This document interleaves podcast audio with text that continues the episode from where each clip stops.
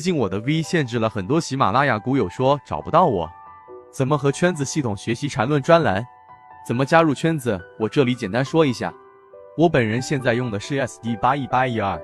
在圈子内欢迎系统进化缠论。接下来听一下今天三分钟讲解关于。市场交易的本质，那么很多人会觉得说，想要去通过基本面分析来坚持自己的交易，有人从技术分析里面来去进行自己交易系统的一个设计。那么今天我们给出我们自己的一个观点，也就是实际上呢，到底为什么我们在交易系统当中有技术分析，也有基本面分析，包括我们所说的最终市场到底能不能上涨，是需要靠合力的。那么我们先从技术分析里面去看。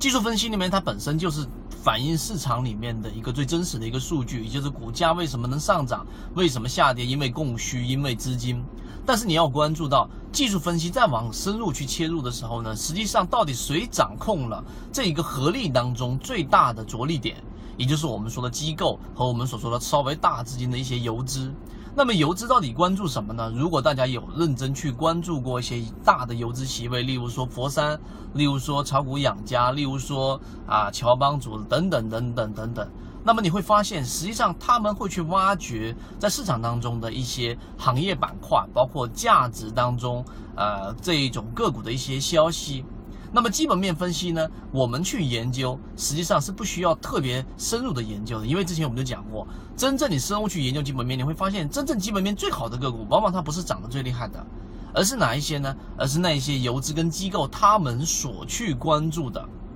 这一种个股，它的基本面，而是我们通过基本面的这一种角度切入，能够去跟游资和大机构他们的视角相方向相同。然后我们再通过技术分析跟资金面的角度，然后去从中去筛选可能次优的基本面，但是在资金面跟技术分析上却是最优的选项。所以，我们三分钟做一个简单总结，告诉给大家，其实道理非常简单。我们一定要看技术分析，因为技术分析所反映出来的是市场最直接的一个反馈，也就是交易者，无论他是一般的散户，还是游资，还是机构，他们对于这一个个股的一个投票和他们的态度，基本的态度，活跃还是不活跃，还是这一个成交量到底有没有放出来，这基本面，基那个技术面。基本面，我们所需要去看的最根本原因是，你要去考虑，如果你是游资，你会怎么样去判断这一个个股？因为游资需要有一个护城河，他们资金量比较大。如果你单纯从技术分析里面去操作的话，就非常被动，他们很难去挪动他们的这一种资金的这一种体量。所以呢，我们应该去从。游资的角度去考虑，到底游资关注哪一种基本面类型？到这个地方浅尝辄止，基本面做一个辅助，我们就可以真正的去做好自己交易系统的一个建立了。所以今天三分钟，我认为是非常有价值的地方就在于这个这个点，到底哪一个角度你应该深入去研究，而哪一个角度呢，只是作为一个辅助。